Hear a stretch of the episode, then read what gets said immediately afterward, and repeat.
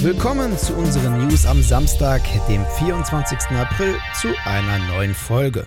Und das sind die News der letzten Tage. Discord hat die Übernahmegespräche mit Microsoft beendet und das Angebot abgelehnt. Das berichtet nämlich jetzt das Wall Street Journal. Zudem war Microsoft nicht der einzige Interessent. Laut Wall Street Journal waren mindestens drei andere Unternehmen an Übernahmegesprächen mit Discord interessiert. Auch soll Discord laut Bloomberg mit Amazon und Epic Games gesprochen haben. Der zukünftige Plan des Messenger-Dienstes soll laut Wall Street Journal der Einstieg aufs Börsenparkett sein. Free-to-Play-Spiele werden bald wirklich for free sein. Microsoft erlaubt nämlich künftig Spielern kostenlose Games auf der Xbox ohne Mitgliedschaft zu spielen. Das gilt für 50 Titel, darunter beispielsweise Apex Legends, Call of Duty Warzone, Warframe oder auch Rocket League. Und diese Liste soll gegebenenfalls stetig erweitert werden. Kostenlose Multiplayer-Demos wie die von Outriders sind ebenfalls enthalten. Auch die Gruppensuche sowie der Party-Chat für die entsprechenden Games können ohne ohne Abo genutzt werden. Gesperrt hingegen bleiben weiterhin Spiele, die sowohl Free-to-Play als auch Premium-Inhalte anbieten. Darüber hinaus bleiben temporär kostenlose Spiele, zum Beispiel bei Schnupperwochenenden, ebenso von der neuen Regelung ausgeschlossen.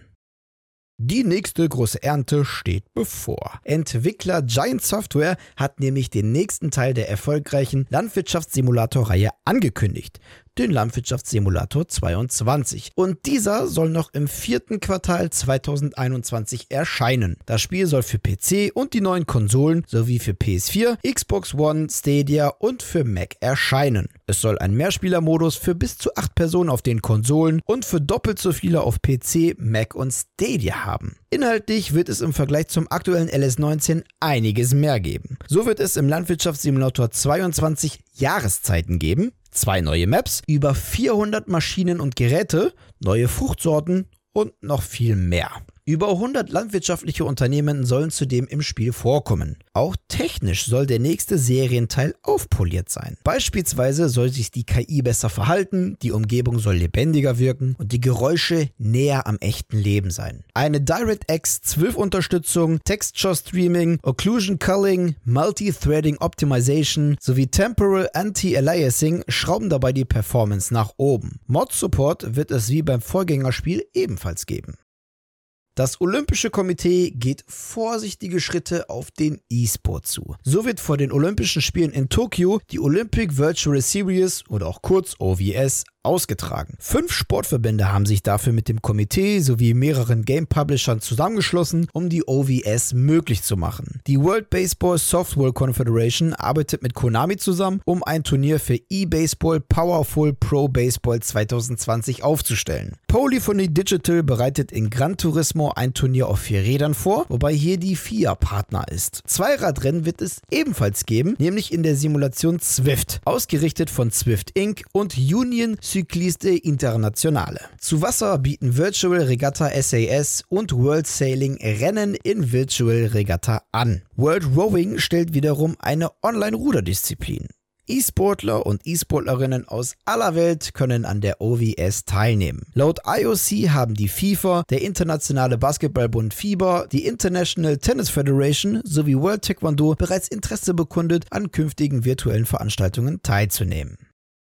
Anfang der Woche beschlossen so mega reiche Fußballclubs mit richtig viel Kohle, dass sie unbedingt noch mehr Kohle benötigen und davon auch gar nichts abgeben wollen. Ja, und damit sie diese Kohle auch bekommen, zur Info, ich rede hier von circa 3,5 Milliarden US-Dollar, also umgerechnet circa 7 Millionen PS5-Konsolen, haben sie einfach beschlossen, eine neue Liga zu gründen. Und zwar die europäische The Super League. Und diese Ankündigung hat in der Fußball-Community ein heftiges Beben verursacht, mit großen Protesten vor den Türen der zwölf Fußballvereine, die Gründer dieser Liga waren. Problem jedoch, diese große Wut der Fans lud sich nicht nur auf die Vereine und die Liga aus, sondern auch auf die Social Media Accounts der ESL Gaming anhand eines großen Shitstorms. Ja, da diese nämlich auf Twitter das Kürzel ESL nutzen, dachten sich viele Fußballfans, dass es sich hierbei auf jeden Fall um die European Super League handeln muss, da auch diese ja so abgekürzt wird. Hm, wenig später, nach dem Shitstorm, folgte dann auch ein eindeutiger Tweet des offiziellen Twitter-Accounts der ESL Gaming und in der Stellungnahme über Twitter hieß es, liebe Boomer, wir sind nicht die Europäische Super League. In Deutschland und in vielen anderen Ländern warten PlayStation-Fans tagtäglich auf eine Möglichkeit, die neue PS5 kaufen zu können. Leider ist Sonys Next-Gen-Konsole aber irgendwie überall ausverkauft. Grund dafür sind natürlich auch ganz viele Scalper, die anhand von Bots diesen Konsolen den ehrlichen Kunden vor der Nase wegschnappen. Was kann man jetzt also dagegen tun? Es gab da mal so eine Möglichkeit, ganz lange vor unserer Zeit, da konnte man Elektronik in sogenannten physischen Geschäften kaufen, wo man einfach hingehen konnte und sein Produkt kaufen und direkt sogar mitnehmen konnte und das Ganze sogar ohne tagelang auf einen Paketboten warten zu müssen.